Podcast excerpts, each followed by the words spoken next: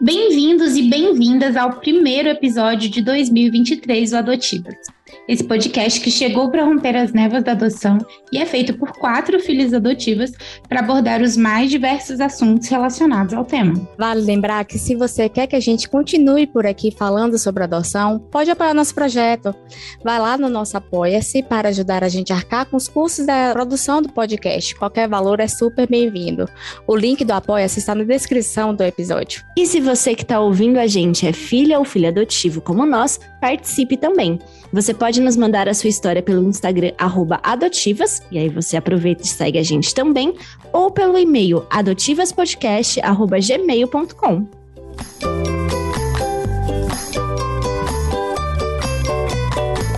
Adotivas, rompendo as névoas da adoção. E vamos de convidada? Quem está aqui com a gente hoje, no primeiro episódio do ano, é a Ana Carolina Pereira. Obrigada por estar aqui com a gente, Carol.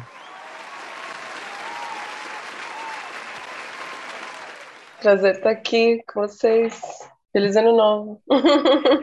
Feliz ano novo. Feliz ano novo. Feliz ano novo! Gente, então, vamos começar, porque hoje o nosso tema é descoberta tardia.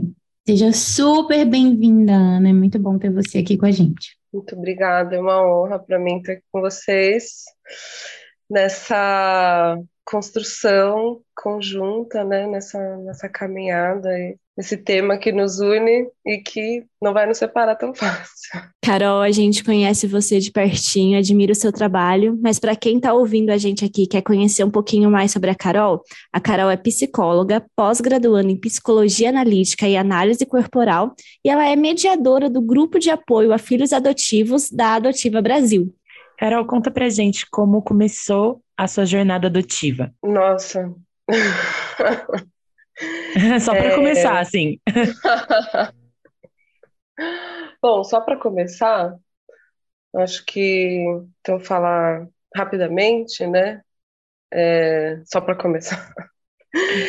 É, a minha, eu, eu creio que a minha jornada adotiva começou quando eu tomei consciência do, do eu, quando eu olhei para o lado e não conheci, não me reconheci na, nas pessoas, as pessoas ao redor, assim, a minha, a minha suspeita, né, assim, a minha é, suspeita de que eu não era parecida, de que tinha alguma coisa de diferente comigo, é, de que tinha alguma coisa que eu não estava entendendo, sabe, assim, é, tem aquela, aquele termo que a gente usa, né, que é o, é, é o fog, né, que é, o, que é a névoa, né, assim, então tinha essa, essa, essa sensação real de uma cortina de fumaça entre, entre eu e o mundo.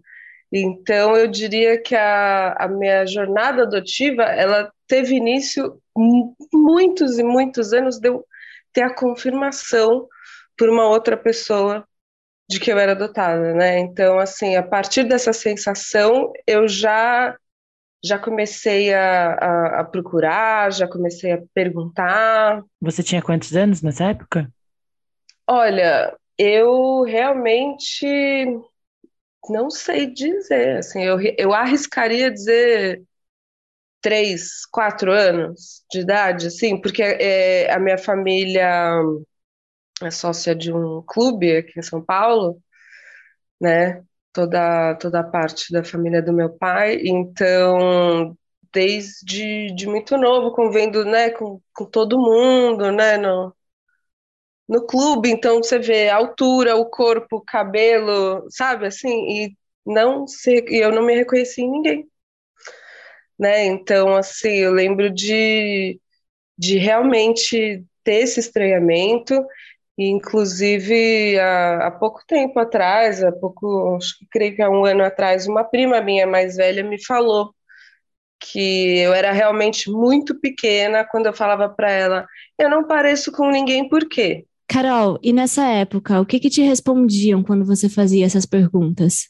Ah, mas eu também não pareço com a minha mãe, mas eu também não pareço com meu pai. Ah, mas eu também não e, e assim, claramente as pessoas que falavam isso, assim, tava, podiam não parecer com a mãe, mas pareciam com o irmão, ou pareciam com a avó, ou pareciam com, sabe, assim? E eu, de fato, não parecia com ninguém. Então falavam que eu, que imagina, que não, que não tinha nada a ver. Não, não tem nada a ver. Isso daí que você está pensando, que você está olhando, não. Carol, você sente que essa desconfiança que você tinha, assim, sobre o que estavam te falando, repercutiu na sua vida adulta? Eu dei um, um atravessamento aqui agora de, de questão temporal, mas é porque uma coisa que eu percebo muito em adotivos é que esse processo dessa desconfiança na infância, essa falta de segurança nos ambientes acaba repercutindo em outras relações também. Então, a confiança para se relacionar com um parceiro amoroso, uma parceira amorosa, é, no trabalho, na, na escolha da profissão. É, como foi esse, é, essa construção para você, assim, de, de ter confiança nas relações, de acreditar no que as pessoas te falam, de saber discernir os ambientes seguros? Talvez a maior, a maior dificuldade, assim, que, que, que eu pense, assim, foi em, em questão à área de trabalho, assim, não por decidir, porque eu tive, enfim, fui fazer psicologia porque será, né, assim, a primeira vez que eu li algum texto que, que né, do, do, na época foi do Freud, né, eu tinha 16 anos, eu li na escola, então eu já já soube que eu queria fazer aquilo, assim, mas a questão foi que depois de formada, eu demorei muito, eu demorei algum tempo para conseguir atuar, né, assim, demorei algum tempo uh, e penso justamente nessa falta de confiança na minha percepção da realidade das coisas, né, assim, a gente é, eu lembro, inclusive, no, no grupo, né, que a gente fez, fez parte, é, eu estava de, descrevendo uma situação e, a, e uma outra integrante do grupo falou sobre o termo gaslighting, né, que é quando você tem uma opinião e a pessoa fala que não, que não é assim, que você está percebendo errado, ou que você, né, que a sua percepção tá, da realidade está equivocada, né? Então, assim, você passa a questionar a sua percepção de uma forma que, né, que, que pode ser patológica, assim, de você desconfiar permanentemente do que você acha e você precisar sempre de confirmação dos outros, de validação dos outros, né? Então, você ficar nessa é, nessa, nessa linha tênue entre será que eu estou percebendo ou será que eu não estou percebendo? Será que eu sou normal ou será que eu sou louca? Né? Então, é, quando eu descobri que eu era adotada, quando falaram você é adotada, a primeira coisa que eu pensei, então eu não sou louca. Mas quantos anos você tinha, amiga, quando isso aconteceu? Quantos anos você tinha quando você descobriu de fato, veio a confirmação de que você era filha adotiva? Eu tinha 20 anos e uh, ah, 10 meses, sei lá, 9 meses, alguma coisa assim, porque foi em maio e eu faço aniversário em agosto, né? Então foi um pouquinho antes do meu aniversário de 21. E assim, é... quem me contou foi a minha psicóloga. Então você teve, você descobriu e você teve essa confirmação através da sua psicóloga da questão da adoção? Ela que me contou. Ela que me contou.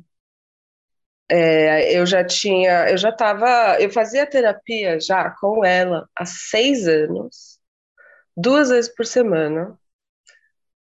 E a minha principal queixa era essa. Isso impactava a minha vida de diversas formas. Eu passei a adolescência com todos os problemas adolescentes que as pessoas podem ter, é, todos mesmo. E eu já fui, já, né, início fui para terapia e tal, e eu falava isso para ela, e ela falava assim: pergunta pro seu irmão, se eu tenho um irmão mais velho, né? Pergunta pro seu irmão, pergunta pra sua mãe, pergunta pra sua prima, pergunta pra isso, né? Tipo, vai perguntando, assim, vai procura isso, como assim, né? Se você acha isso, né? E aí ela me falou, né, a minha psicóloga, ela falou que demorou alguns anos para os meus pais contarem para ela. Então, assim, ela chamava eles para reuniões, né, porque eu estava mal, né, ela, enfim, fazia perguntas, eles conversavam e tal, e eles não contavam para ela. E aí chegou um dia que ela é, não sei exatamente como foi, assim, mas ela foi um tanto mais, uh, digamos, assertiva em perguntar, assim, como foi a gravidez, sabe, assim?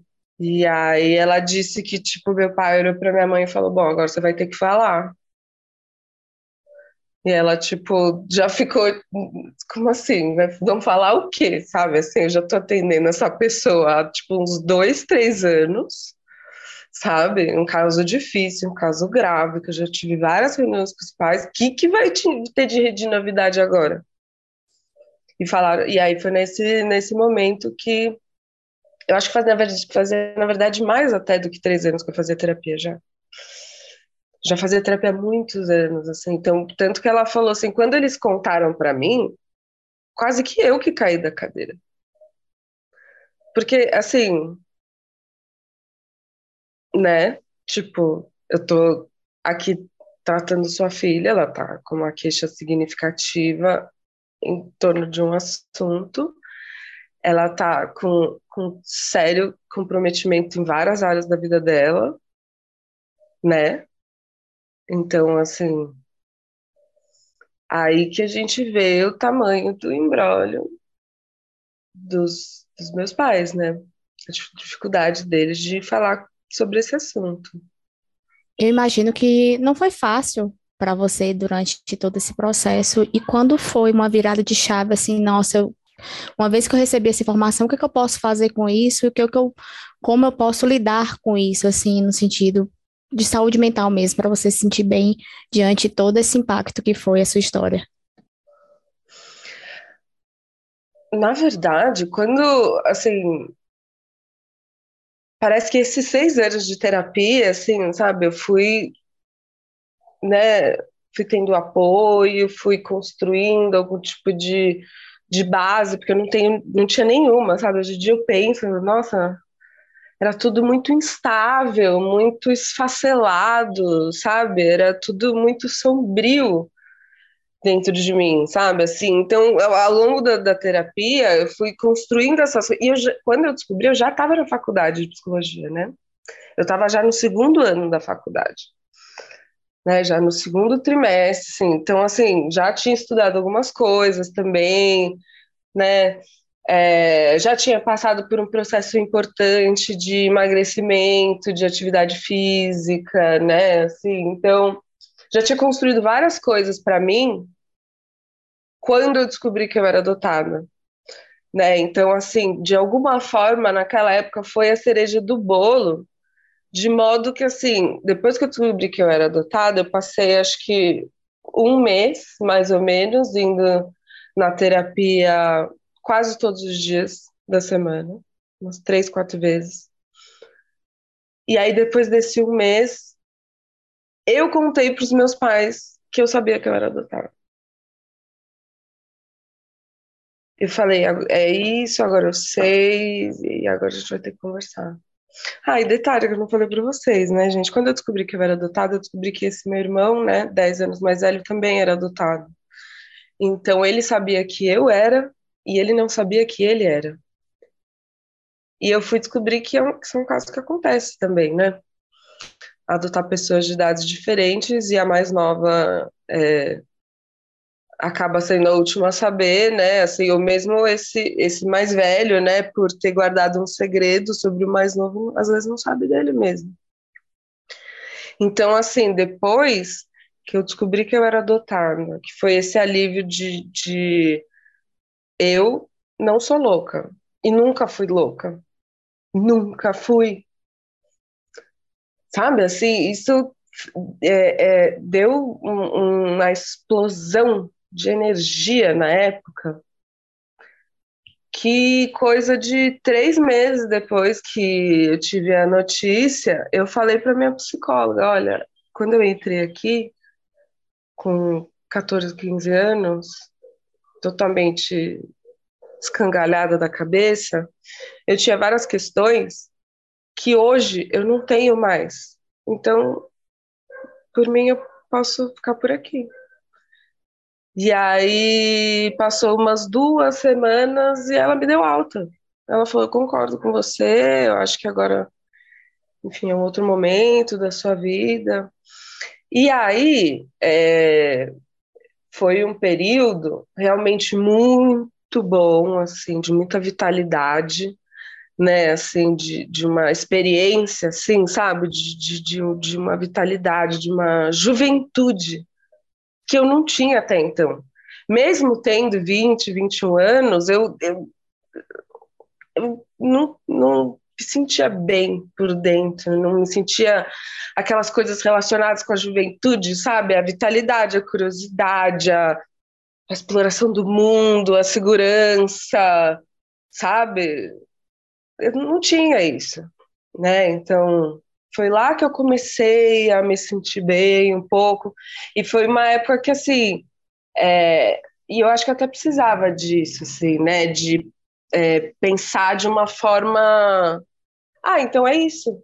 Meus pais não conseguiram me contar na época. Muito da minha, do meu trabalho interno foi sobre processar é, o, o sentimento de traição porque para mim era muito difícil lidar com a ideia de. Porque se eu achar que eu fui traída, é que eu, tô sendo ingrata porque meus pais, sabe? Se eu acessasse a parte do, de me sentir traída, né, de sentir, poxa, por que que mentiram para mim? Era como se eu tivesse também me sentindo ingrata, né, não valorizando todo o cuidado e amor que tiveram comigo, né, assim, como se, ah, não, mas o que, que tem demais, né, eu ter, eu ter descoberto tarde, eles não terem conseguido me contar, bom, tem que, eu acabei sofrendo muito no meio disso, né, assim, pode não ter sido a intenção deles, e eu acredito genuinamente que não foi, mas é, é aquela coisa, a maior parte das vezes a gente não, não consegue calcular 100% os impactos nas nossas atitudes, né?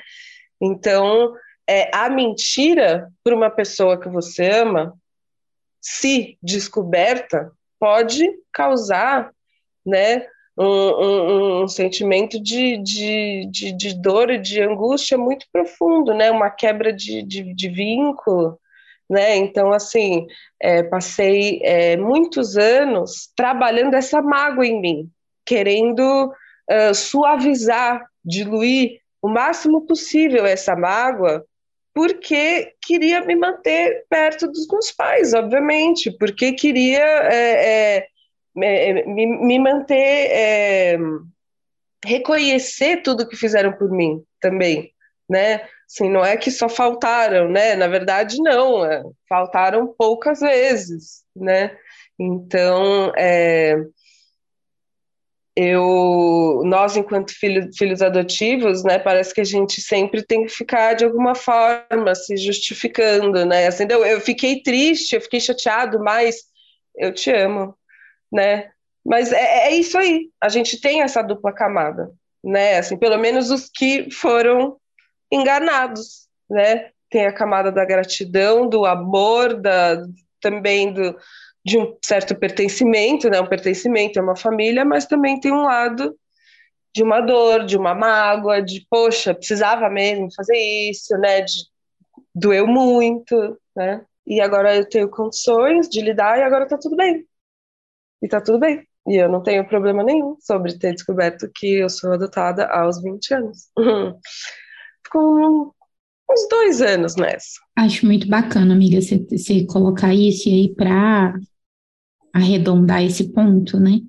É, acho importante a gente dizer que tá tudo bem as pessoas se sentirem dessa forma, né? É, é, é um sentimento que justifica, aliás, é um sentimento justificado pelo tamanho do acontecimento, Não é todo dia que depois de 20 anos você descobre que você é um filho adotivo, né? Ou que depois de muito tempo seus pais estavam ali te escondendo algo que é muito pertinente à sua vida.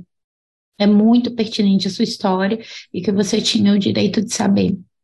Então, acho que é importante a gente dizer: você já sabe disso, né? É, mas dizer para as outras pessoas que talvez tenham passado pelo mesmo e que não conseguiram ouvir isso de ninguém que tá tudo bem se sentir traído, tá tudo bem ficar com raiva, tá tudo bem sentir mágoa de ter uma descoberta que não é a melhor, não é feita da melhor maneira possível.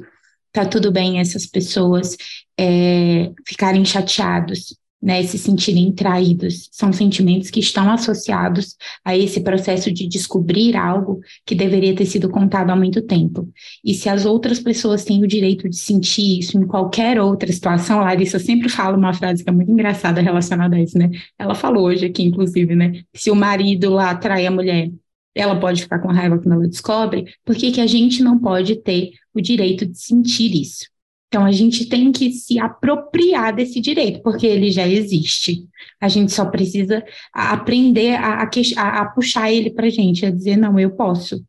Isso não significa que eu deixo de amar as pessoas que mentiram para mim. Só significa que eu vou ter um trabalho do cacete para lidar com tudo isso, entendeu? Daqui para frente. E tudo bem, faz parte.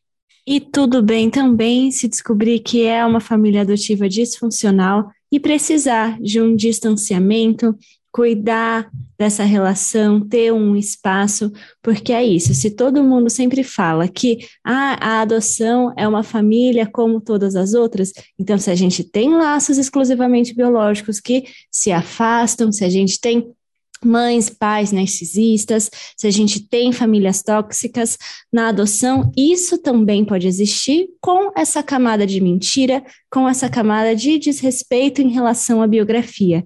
Então, que a pessoa possa acolher esse espaço, todas essas complexidades em relação à família.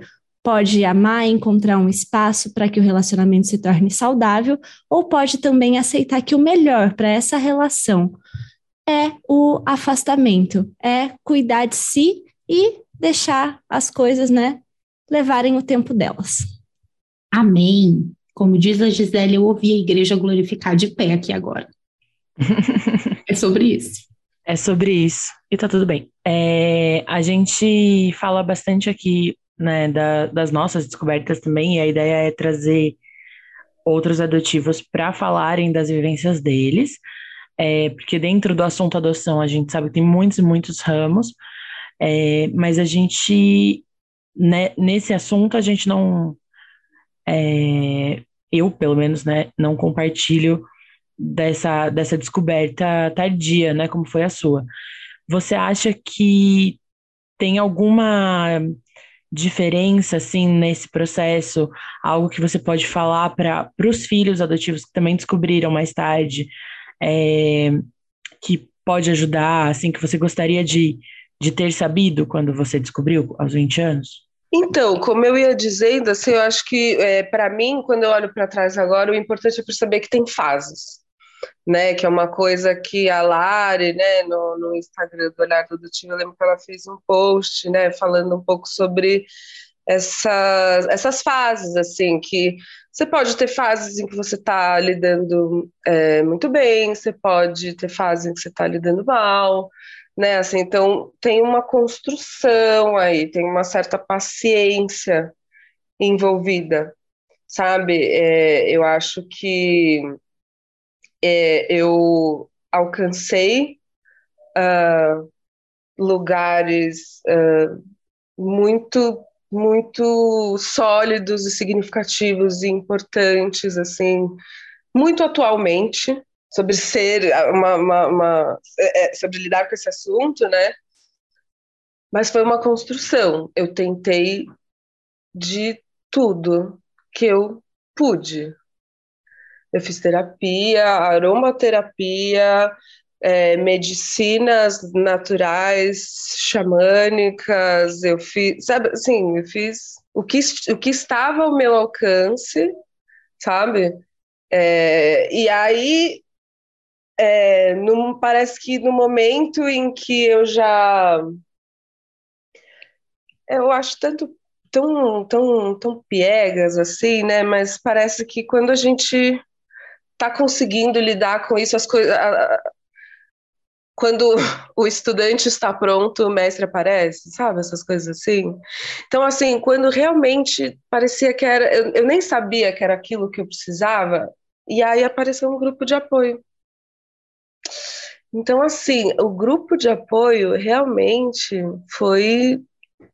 É o que eu falaria para os outros adotivos, assim, sabe? Porque é, é isso, né? Digamos assim, se eu tentei 10 coisas, eu tal, acho que talvez a coisa que mais juntou ali a massa foi o grupo de apoio, assim, porque é isso, você, você ouvindo outras pessoas, né, você se identificando com partes de histórias e também você se diferenciando de partes da história, né, assim, esse movimento de perceber que tenho coisas em comum, né, então não estou tão sozinho assim, mas ao mesmo tempo tenho coisas diferentes, então uh, também tenho minhas particularidades e o meu pedaço de, de, de manga que só eu que vou poder lidar, sabe? Porque é isso, né? Tipo, por exemplo, quando eu entrei no grupo de apoio, é, fui tomando, né? Assim, a gente vai conhecendo outros adotivos e tal. Eu, na época, eu era a única que descobriu tão tarde. No início, isso também me jogou num lugar muito doído, sabe? Eu tive uma certa inveja, ainda mais quando você vai vendo outras histórias, você vai vendo assim, não, essa pessoa fez um processo legal e os pais se prepararam e, e ela tá na terapia desde cedo e ela sabe desde cedo e, sabe? Aí você fica tipo, putz, eu fiz muita coisa sozinha no quarto no escuro, sabe? Então. E existe uma comparação também, né, nesse relato claro. que você está trazendo, porque a gente acaba comparando as nossas histórias adotivas com as dos outros, e isso também vai para um caminho de uma romantização, né? Da história adotiva perfeita, de nossa, se eu tivesse descoberto, se eu, se eu sempre soubesse, se meus pais me colocassem na terapia com oito meses de idade, é, se toda a minha família entendesse bonitinho, e a gente vai, como a Lari já trouxe em outros episódios, né, é, fantasiando mesmo, criando umas fantasias que... aí de realidades paralelas. Justamente por serem realidades paralelas, não deixa de ser aquele conceito do reino fantasma, eu acho, que se encaixa um pouco, né? Disso de você fantasiar uma realidade outra. Então, ficar sempre com. Você tem a sua realidade e tem um pano de fundo lá, né? Que você fica se remetendo. E eu fico pensando, quando eu era criança, um dos meus reinos fantasma e uma das coisas que bagunçavam as minhas ideias era que eu era muito, muito fã. Gente, quem cresceu nos anos 90 sabe. Sandy Júnior. Sandy Júnior era uma coisa assim, é, é meteórica, assim, sabe? Amo. Então, é, justamente, amamos, né? Assim, e, e é uma coisa que me Somos pegava muito. Fãs, acho. uma coisa que me pegava muito era aquela família, gente. Como que a Sandy é igual à mãe, o Júnior é igual ao pai, e o Júnior é igual a Sandy, e eu não pareço com a minha mãe, com meu pai, com meu irmão, com a minha prima, com meu tio, com a minha avó, com o meu avô, com meu outro primo. Sim, esse é um, esse é um ponto importante de você falar, Carol, porque assim, nisso que a Laura trouxe, assim, nessa romantização, muitas pessoas acham que o processo adotivo, dentro dessa ideia de parentalidade, é só uma questão dos pais se prepararem. Então, se você sabe desde tal idade, você vai continuando, você vai ter como se fosse assim, uma vida como se não tivesse diferença nenhuma. E por isso que eu gosto tanto do movimento adotivo do exterior, que eles sempre pontuam assim, o fato de você ser adotado é uma marca para sua biografia. Então, mesmo que você tenha a história mais perfeitinha, né, entre aspas, possível, porque toda adoção tem um, um por trás que é delicado, mesmo que você tenha uma adoção que tente fazer tudo mais bonitinho, tem essa marca para o adotivo. E essa parte que você falou é muito importante, assim, essa questão é, estética, vamos colocar assim. É, eu acho que a gente tem um debate muito raso sobre diversidade na sociedade. É claro que a gente é capaz de amar uns aos outros, amar de forma ampla, é assim que a gente constrói as nossas amizades, é assim que a gente constrói os nossos relacionamentos amorosos, é assim que a gente cuida uns dos outros é, de forma geral. Mas o espelhamento genético ele é importante, ainda mais quando a gente fala de adoções interraciais. É, uma pessoa se sentir representada, ela não se sentir sozinha, porque tem muito esse lugar da solidão, né? Então você tem a solidão de ser uma pessoa adotiva, o único adotivo muitas vezes da família, ou o único adotivo do grupo de amigos, ou como você citou, você tem uma certeza de que você é adotada, ninguém te conta, e daí você convive com outras pessoas que têm outras histórias, você está sozinha numa questão de história, então tem essa solidão adotiva, mas tem outras solidões também, que são essas da, da questão racial, dessa questão do espelhamento genético, dessa questão de habilidades, às vezes, que são transmitidas. Então, é muito importante quando você traz isso, assim, dessas, dessas percepções, porque a gente olhar para a adoção, para essa marca do adotivo, né, é, é muito importante, porque não é só uma questão de, mesmo a pessoa, né, que sabe desde pequenininho, às vezes é uma é, criança branca dentro de uma família branca, é, com a idade toda bonitinha, porque eu, no meu caso, fui adotada por é um casal bem mais velho, então todo mundo sempre falava, ah, é seu avô, então eu não tinha como fugir da adoção, em algum momento eu tinha que pontuar. Mesmo as pessoas que têm a, entre aspas, né, a adoção que passa como se fosse família exclusivamente biológica, esse adotivo também vai ter alguma marca e que ele saiba que ele pode falar sobre isso, sobre qualquer incômodo, porque senão é aquilo, ah, não, mas deu tudo certo, você não pode falar sobre nada disso, porque você teve a melhor das adoções. Pera lá, né? O, o adotivo tem que ter o, o espaço dele. E isso que você está falando, né, Lari, e tem a, a, a parte do, da fantasia que, pelo menos no meu caso, né, assim, até queria saber de vocês. Mas, assim, não é só o fato de, ok, então agora eu sei que eu sou adotada e as fantasias então sumiram. Pluft! Não, não tem mais nada aéreo, não tem mais nada no campo da dúvida e do mistério, né? Porque, por exemplo, no meu caso, eu não sei da, nada da minha história de origem. Eu não sei o nome dos meus pais, eu não, não sei nada, né? Assim, então, uh, eu não sei a cara deles, né? Assim, eu não sei o nome deles. Então, assim, para mim o mistério continua, né? Então, assim, a minha cabeça ainda pode estar num supermercado e olhar para uma mulher e falar: será que ela é minha mãe, né? Ou melhor, né? Será, será que essa pessoa poderia ser minha irmã? Né? Será que esse se pareceria com meu pai, né, assim, então, uh, mas na, na infância, quando eu não sabia que era adotada, né, assim, quer dizer, não sabe, não tinha confirmação, mas já sabia, né, assim, esse já é um indício, assim, o quanto eu olhava para Sandy, para Sandy para o Júnior, né? Assim, óbvio que também tem filhos biológicos que têm suas dúvidas e que não parecem com seus pais e que têm um estranhamento, nem que seja físico, mas um estranhamento uh, emocional, psicológico, psíquico, né, dos seus pais, assim, né? As, as, as ovelhas desgarradas e tal, né? Mas no caso do adotivo e do adotivo que não sabe que é adotado, essa sensação atinge é, é, assim, é uma outra camada em volta de você, assim, ela, ela é ela é um véu entre você e o mundo. Ela é algo que media a sua visão e o seu estar. E, e, e assim, não é, eu não tinha essa, essa, essa, essa propriedade de fala até entrar num grupo de adotados e ver que esse, esse relato é comum a todos. E aí você conhece outros adotados, eles falam a mesma coisa, e aí você. Essa é a sensação. Né? Ana, é, eu acho, nossa, muito interessante isso que você trouxe agora, muito rico, né? A gente faz esse trabalho no grupo juntas, para quem não sabe, eu e a Ana, a gente é mediadoras juntas no grupo da Adotivas. A gente vem desenvolvendo esse trabalho juntas desde o início do ano passado. E eu sou muito feliz de desenvolver esse trabalho com a Ana, é um crescimento, uma construção, um crescimento muito grande, né, amiga, para a gente e para quem está no grupo.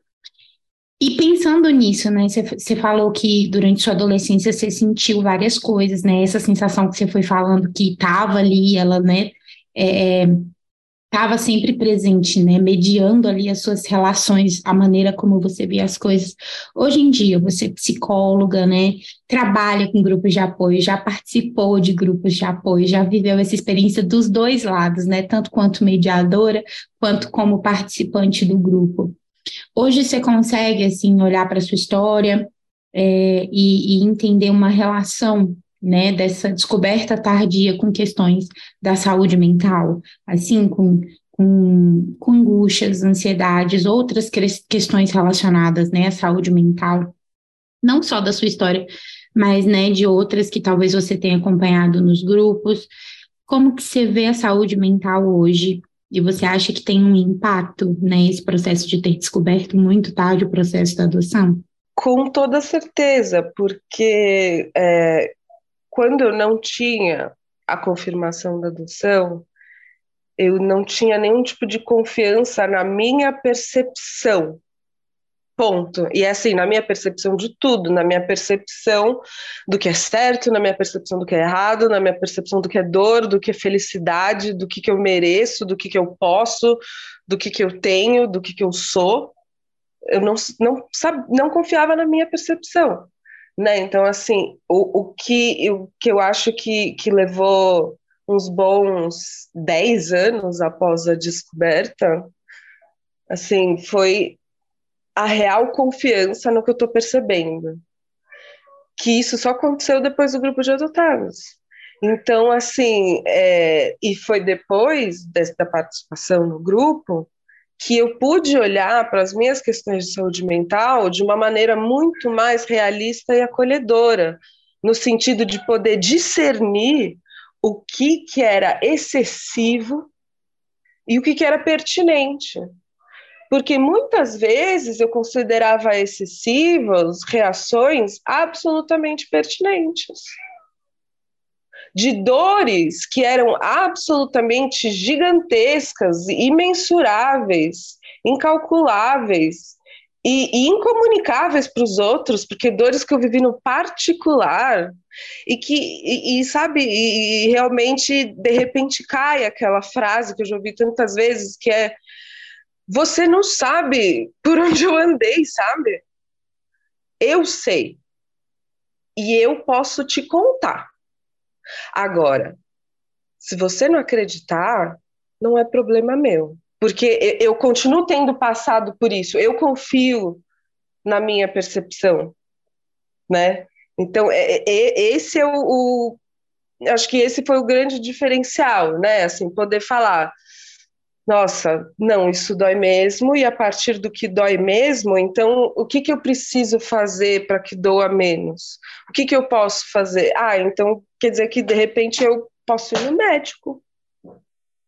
Eu talvez tenha tratamento isso, sabe? Talvez não seja porque eu sou uma pessoa uh, incompetente ou imatura ou qualquer outro dessas, uh, como chama, o contrário do adjetivo, esqueci, né, qualquer outro desses uh, defeitos morais, né, de personalidade, assim, não, eu, eu tenho uma questão de saúde mental por ter po possivelmente sido gerada já por uma pessoa com, com, com alguma questão, porque né, tem, tem transtornos aí que são com base genética, né, que é o caso da bipolaridade, do borderline, né, assim, é, é muito comum, né, assim, cerca de um terço, né, dos, dos enfim, dos familiares acaba, acaba tendo, né, a mesma condição. Uh, e você potencialmente ter sido, né, assim, a gravidez aconteceu num ambiente altamente estressante, que é uh, o corpo de uma pessoa que não queria estar grávida, né? O corpo de uma pessoa que estava agilizando um jeito de, de doar aquele bebê para outra pessoa. Isso é muito estressante, né? Você parir e de repente você ser separada do, do, corpo do seu bebê, sei lá quanto tempo depois, e ficar saindo leite do seu peito, sei lá por quantos dias. Deve ser estressante, não sei, nunca parei nem doei um bebê para adoção, mas eu imagino que assim existe uma conexão química, física, espiritual de, de, de mãe e bebê aí que pode gerar transtornos, né? Pelo menos é o que atualmente se estuda, né? Assim, Ana, então... eu achei muito importante você trazer essa questão da permissão emocional, porque isso se conecta totalmente com o encontro adotivo, essa liberdade de poder falar, né? Isso de perceber que a sua dor é válida e que ela pode existir e que outras pessoas vivem essa mesma relação. Porque na sociedade a gente está muito acostumada com um processo em que esse comportamento dos pais adotivos ele é validado ele é acolhido. Então, ah, entendo seus pais adotivos, eles não fizeram por mal. Só que dentro disso, muitas vezes esse adotivo ele não tem nem espaço para poder verbalizar essa dor, porque quem não é adotivo muitas vezes não entende ou não dá espaço, né, para que sentimento seja de tristeza, seja de raiva, o tempo necessário, né, para digerir, porque não é pouca coisa. A gente vive numa cultura em que a traição e a mentira, ela é um tabu. A gente tem relacionamentos monogâmicos que acabam se uma pessoa mente para outra. Agora, o adotivo, ele é um sujeito no mundo em que muitas vezes ele descobre tardia, tardiamente a própria história, é, enganado pelas pessoas que ele mais confiava. Porque o que é a família na nossa sociedade, né? A gente, supostamente, né, a gente foi adotado para ser ter essa família, esse espaço seguro, esse espaço em que você confia. E daí a sua própria história é tirada de você. E muitas vezes nesse lugar em que você pergunta várias vezes, você questiona e você é enganado várias e várias vezes. Então tem esse sentimento de, de traição. É, as pessoas, eu vejo que muitas vezes elas confundem. Não é como se a gente tivesse um problema em entender que nós somos adotados, porque é fácil entender que a adoção é uma via de parentalidade, como é muito falado né, nos grupos dos pais. Só que a diferença são os vínculos de confiança, são você se sentir seguro, você se sentir acolhido, com um espaço emocional para perguntar sobre o que você quiser, para ter a sua história validada, para ter a sua biografia ancorada, para ter a sua ancestralidade respeitada. Então, a sociedade, eu acho que ela precisa entender que essa, a, a, descoberta tardia, ela é traumática e ela é um problema e que esse adotivo precisa ser bem cuidado. Assim, eu fico muito feliz que você encontrou seus caminhos tanto na psicologia, nos grupos de acolhimento, nas pesquisas, em terapias alternativas, com pós-graduação, porque é importante também que o adotivo saiba que existem vários caminhos, né, para ele acolher esse processo de, dele. Infelizmente, a gente tem muitos adotivos que passam por esse processo de descoberta tardia, e até hoje isso está acontecendo. Não é algo que está, né, limitado aos adotivos de 20 anos mais. A gente sabe que até hoje isso está sujeito a acontecer e que a gente tem literatura, a gente tem grupos. Então, fico muito feliz que você, com toda essa sua bagagem, está mediando os encontros da, da adotiva. Eu já te falei isso no no, particular e reitero aqui, ver a Carol mediando um grupo, o cuidado que ela tem com as histórias, de validar a dor das pessoas. E eu sinto que vem um pouquinho disso, assim, de você ter sido invalidada e de você ter aprendido a como validar o sentimento, é, de falar para as pessoas, não, você pode sentir isso. Então, fico feliz que, que você seja esse espaço. A gente está numa cultura no Brasil que tem poucos psicólogos com esse olhar para o adotivo, psicólogos adotivos é um movimento novo, então saber que isso existe agora e que está passando por você também é muito bom. E você já sabe que eu sou meio palestrinha, quando eu começo a falar eu desenrolo, então agora pronto, parei. Inclusive, eu vou pegar o gancho da Lari é, e vou te perguntar hoje, como mediadora de grupo, você já participou? Como é a sua experiência hoje como mediadora, Ana? Assim, é, você contou que é, depois que você descobriu, né, se você se permitiu mais, e aí você encontrou o primeiro grupo, como foi esse salto de ser participante de um grupo como é, de um grupo de apoio para filhos adotivos, né, para ser mediadora de um, e como você se sente hoje com essa experiência, assistindo do lado de cá, podendo mediar essas emoções, como que é para você? Conta um pouquinho. Olha, primeiramente, ai, Lara, você viu que eu segurei minhas lágrimas aqui, porque manter a postura aqui. Brincadeira. Até parece. Mas, é, para mim, na verdade, já é, essa, essa transformação foi um tanto natural, porque o nosso o grupo que eu fiz parte, o grupo de apoio que eu fiz parte, teve um, um ano e um ano e meio, né, Lara? Foi, foi, um foi por aí. E e ele, esse, o grupo realmente teve muito impacto em mim e nessa, nessa parece que o, o grupo agiu como cola, assim, de, né, dessas várias coisas que já estavam acontecendo em mim, colou o meu eu, assim, e chegou uma hora no final, eu lembro que na, na última reunião, assim, que eu falei assim, parece que agora eu posso pensar sobre outras coisas, eu posso, eu quero outras coisas da vida agora, sabe? Agora tem outras coisas na minha cabeça, agora liberou espaço sabe? Então, uh, eu já comecei a me ver, de repente, numa possibilidade de uma facilitação de um grupo, sabe? Já comecei a vislumbrar esse lugar, porque o meu interesse pelo tema é, é, é contínuo, é imenso, sabe? É, e, e, principalmente por essa possibilidade, justamente de, né, como uh, a, a Solange né, que foi psicóloga do grupo que, que eu fiz parte, é,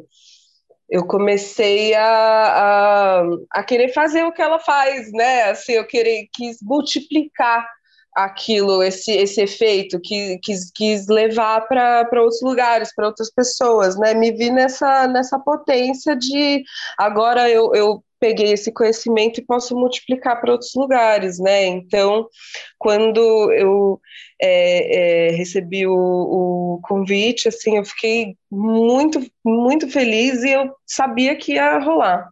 Sabia que ia rolar, porque justamente como a Lari falou, assim, eu sabia que eu tinha uma, uma escuta para esse assunto, né? E a gente vai desenvolvendo o trabalho juntas, e a cada, a cada reunião, assim, é, é, é muito enriquecedor né, ouvir as histórias de todo mundo e, e, e, poder acolher essas pessoas, poder fornecer esse espaço de troca para as pessoas, né, assim, é muito enriquecedor, é muito, é uma honra realmente, e também, é, de repente, quando acaba a reunião, eu volto para as minhas próprias divagações e construções, e, e, eu também ainda estou em construção com a minha própria história, ainda estou ressignificando coisas, né, e me transformando também, né, então o, o meu processo ainda não acabou, ele só está correndo agora junto a um, uma outra posição, digamos assim. E sobre Recife, ah, gente, enganchei agora. E sobre se reconstruir dentro, dessa história, Ana. É, uma coisa que eu fiquei me perguntando aqui também, como foi, porque você sim, você foi uma desbravadora, né? Além da sua história, você também descobriu a história do seu irmão que ali convivia contigo. Então, como é que foi toda essa sua situação diante a família, assim? Como você é, teve que, né, lidou com tudo isso, né? E como seu irmão também lidou nesse, nesse, nesse caminhar junto com você? Eu recebi a notícia, né, ao mesmo tempo e, e no mesmo na hora eu pensei assim, bom, ele consegue guardar de mim 20 anos, mas eu não vou conseguir guardar 20 horas. Porque eu não sou dessas, entendeu? Eu, eu não sou dessas, eu não vou fazer isso, eu não, não, não tenho nenhuma dúvida do que, que eu vou contar, o que ele vai fazer, como ele vai lidar. Eu não sei, o que eu sei é que eu não vou guardar um segredo como esse, não compactuo com essa ideia, sabe? Se, se meus pais tiveram dificuldades, poxa, que pena, mas assim, eu não tenho, sabe? Então, é, eu liguei para o meu irmão e fui conversar com ele, contei para ele. E o que acontece? Como meu irmão é 10 anos mais velho, né? Então, se eu tinha quase 21, ele tinha quase 31, que é uma fase completamente diferente da vida, né? Assim, com 21 você ainda está começando, né? A se construir, está chegando na vida adulta, acabou de ser adolescente. Com 31, a posição é diferente, você acha que já encontrou, né? Você já tem coisas construídas né? Assim, então eu acredito que o abalo para ele foi um tanto bem maior, porque ele segurava o meu segredo. Então eu acho que assim, talvez ele vislumbrou muito menos sobre a própria história dele do que eu tinha a minha história muito como questão, sabe? Eu acho que talvez ele não tivesse tanto, né? Aliás, ele já me falou que ele, né, nunca teve tanto assim como eu. Só que ele não teve é, até agora, né? 12 anos depois, quase 13 anos depois, esse ímpeto de ir atrás, de construir, de pesquisar, de fazer, de, sabe, sobre adoção, da mesma forma que eu, assim. Né, eu acho que talvez, enfim, cada um tem um percurso, uma possibilidade, uma ferramenta, um momento, uma personalidade, uma estrutura, não é mesmo? Então, uh, eu posso fazer sugestões no máximo, né? Para mim foi ótimo e eu recomendo, porque eu acho que todos já conheceram algum adotado que fala assim: não, não tenho questão com isso, nunca fui atrás, não quero saber, né? Acho que não sei, não sei se é realmente uma suficiência, né, de que tá bom assim, ou que é na verdade nem começou o bafão, né? Mas em todo caso, cada um sabe a dor e a delícia de estar onde está, né? É, e cada um tem, tem seu tempo, seu processo, sua história, né? A gente fala muito aqui das, das diferenças de que apesar de termos isso em comum, né, a adoção em comum, é, também temos tantas diferenças, né? Cada história é tão única e cada um precisa do seu tempo, do seu processo também para lidar com ela mas me pega muito uma questão de gênero aí também, sabe? Na sua história, na minha, enfim, na de outras pessoas que eu conheço, que é a mulher indo atrás da história, do autoconhecimento, da, da sua biografia, enfim, nos grupos que eu participei, que, que vocês atuam como mediadoras, é, a presença feminina é sempre muito maior do que a masculina. E isso de, né, eu também tenho um irmão, também adotivo, também sempre soube, e nunca foi uma questão para ele até hoje, pelo menos. Então, assim, é, ouvi já relatos muito parecidos de, né, no próprio grupo, enfim, de outras pessoas falando, olha, é, sou eu e dois homens, sou eu e mais um homem. É, e é sempre a mulher falando isso. Eu fui atrás, ele não quis saber. Eu acho curioso, acho que é até algo para a gente investigar em, em, futuros episódios essa, essa questão do gênero também, de por que será, né? O que, o que será que tem de diferente na nossa construção social, na nossa educação, que faz as mulheres irem um pouco mais a fundo, quererem conhecer mais sobre a sua história, e os homens ou serem, como você disse, né, é, levantando hipóteses, ou serem tão bem resolvidos com o assunto, ou será que são tão bem resolvidos ou que nem começaram a pensar é, profundamente sobre isso e até é, analisar o que, o que é efeito da adoção e o que, que não é. Poxa, Lau, desculpa, é, essa frase, essa, esse final que você falou me pegou, assim, e me fez pensar numa terceira opção, porque eu acho que quando a gente coloca aqui que as pessoas são super bem resolvidas, de fato. E sim, pode existir pessoas super bem resolvidas com isso, né, gente? A gente não conhece uhum. a história das pessoas. Então, as pessoas são super bem resolvidas, ou elas nem mexeram nas questões, são duas opções. Mas entre essas duas, a gente tem um buraco aí de pessoas que mexem nas próprias questões sozinhos, que não se sentem confortáveis para dividir com ninguém, que não conseguem falar nem com a família nem com os amigos sobre. É, e a gente também vê muito esse lugar da masculinidade tóxica, né? Dos homens não poderem acessar seus próprios sentimentos, não poderem se colocar em lugares de vulnerabilidade, de fragilidade, de falar das suas emoções, né? De demonstrar que estão sofrendo ou que precisam de ajuda, né? Para cumprir papéis sociais. É, no grupo atualmente a gente está com um número de homens bem maior do que o primeiro. A gente outro dia inclusive estava falando disso no grupo de como isso é positivo, do bom. quanto a gente ficou feliz com isso. E um deles falou uma coisa que me chamou muito a atenção, que foi exatamente isso. É, eu estou lidando com isso sozinho há tanto tempo porque eu não sabia com quem falar sobre. Eu não sabia que eu podia conversar com outras pessoas sobre isso, eu não me sentia confortável. Até ele encontrar o grupo, e aí agora ele está falando das emoções dele lá, ele se sente confortável para isso. Então, a gente precisa se atentar, acho que os homens talvez não falem, mas não significa que eles não sintam, né? Talvez eles só não consigam, não consigam ainda se sentir confortáveis o suficientes para dividir o desconforto né? E isso é um problema. Isso precisa ser discutido sim. Sim, sim. É, foi uma percepção superficial, né? Como eu falei, acho que a gente pode até aprofundar mais nisso, inclusive com um convidado homem para poder falar, né?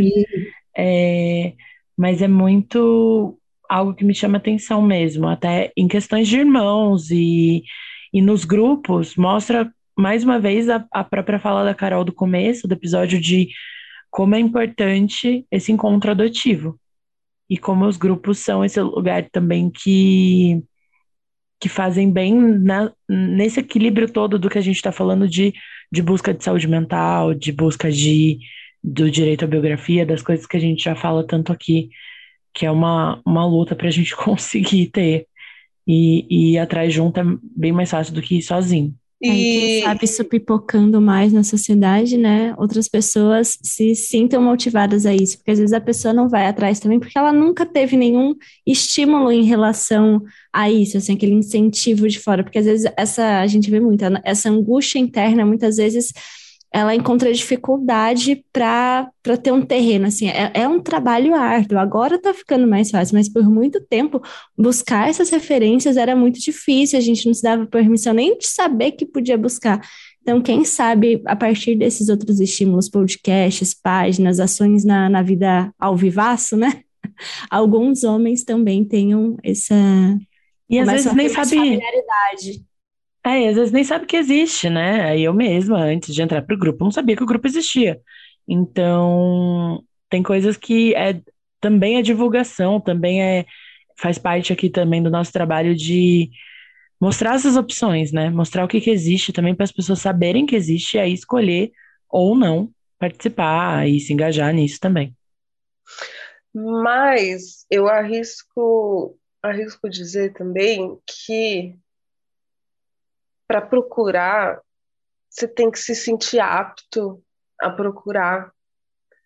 Assim, pedir e procurar são duas coisas assim que eu, eu, eu não acho que eu passo um, isso daí eu já eu passo dois, quiçá três, entendeu?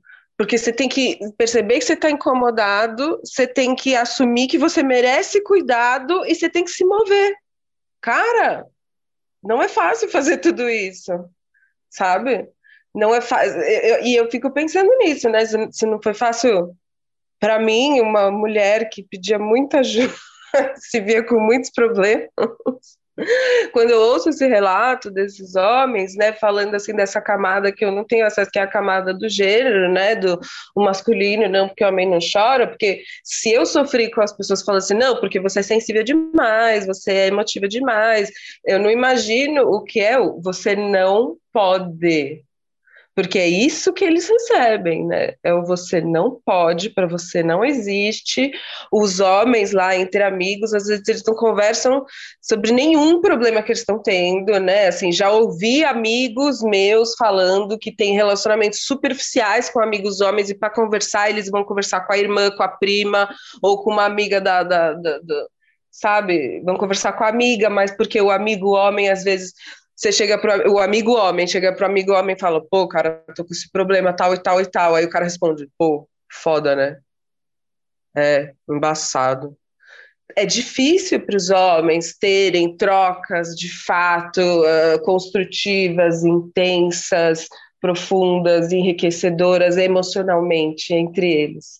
Né? Então é importante a gente de fato chamar atenção para isso, colaborar quando possível, né, para que eles possam fazer os seus próprios dispositivos de fortalecimento emocional, né, porque é importante para eles, eu me parece assim que tem né, esse tipo de, de, de escuta, né, enfim, uh, mas então realmente tem essa, essa, essa diferença no número de mulheres e homens que acabam procurando não só os serviços de grupo de apoio de adotivos, né, mas serviços de saúde em geral. A gente sabe disso. Homens procuram mais atendimentos em saúde, seja mental, física, né? Então, esse é um dado, né? Esse é um dado. Carol, diante do seu vasto conhecimento, assim, eu sempre gosto de perguntar quais são as suas referências auditivas, o que, que você pode recomendar aqui para os nossos ouvintes aqui do podcast? Adotivas? Sim, de referência adotiva, que o livro, filme, série, algo que você possa é, indicar além do grupo de apoio, para que a pessoa possa construir a sua história, ter uma saúde mental diante de todo esse processo. Olha, vou falar as coisas que eu lembro imediatas, né? Assim, primeiro, o que, o que me fez ter contato com tudo foi o Vida de Adotiva do, do jornalista Alexandre Lucchesi, né? Assim, foi, foi uma noite muito escura, né? Que eu joguei adotivo no Google e achei esse livro e achei essa página do Instagram e depois achei o grupo de apoio, né? Então, foi, foi por aí que eu comecei, né? Ali, aliás, está com Apoia-se para a segunda edição do livro Vida de Adotivo, né? Então, tem o, o próprio perfil da Adotivas, né? Que posta conteúdo muito bom, tem o perfil aqui da Lária Alves, né? Que é o Olhar Adotivo, né? Eu vejo muito um perfil também que eu acho interessante, que é um pouco mais da perspectiva dos pais, mas se engano se não me engano, essa pessoa também é uma pessoa adotiva, que é, acho que é Papaiando, né? Que também te, tem um, um conteúdo que eu acho interessante, né? Mas papai, é, papai peando? Isso. É, papai papeando, né? né? Por aí. E para mim a série, né? Assim que me essa, a série This Is Us, né? Assim que eu acho que to, todos falam, porque realmente é, na minha vida existe um antes e um depois, né? Existe um antes e um depois, porque cada episódio, nossa, é, é muito intenso, né? Então eu de fato recomendo, né? Porque a gente sabe que hoje em dia eu vi um dado que coisa de uh, é, é, muito alta a porcentagem de pessoas que procuram conteúdos relacionados à, à, saúde mental na internet hoje em dia, né?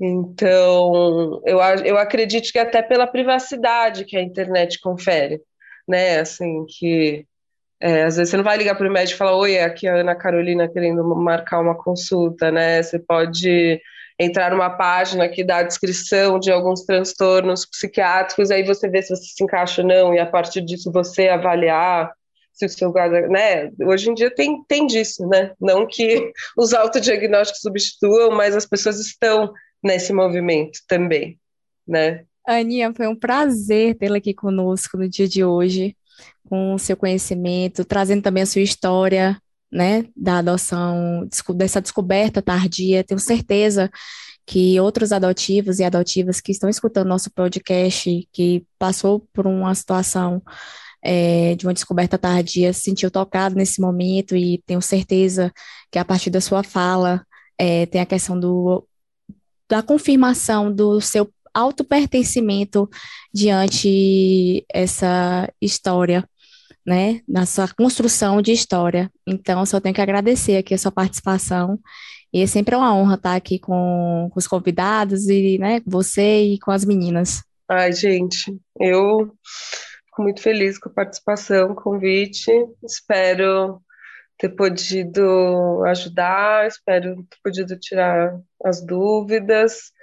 É, se tiverem pessoas com com algum tipo de identificação, né, que vocês possam também conseguir algum alento, algum acolhimento, né, que vocês possam buscar os seus grupos, né, como eu disse, às vezes a parte da busca, da procura já é bastante avançada, né, então que vocês possam chegar nessa parte de buscar, de ir atrás, porque a gente merece, existe um depois, né, existe uma construção, a gente, enfim, a gente está fazendo uma coisa muito importante que é a adotiva, né, uma associação é, nacional do, do, dos filhos, né, voltada para os filhos adotados. Então, assim, a gente está multiplicando as nossas ideias e a gente está aumentando, né, o nosso nosso corpo de baile aqui.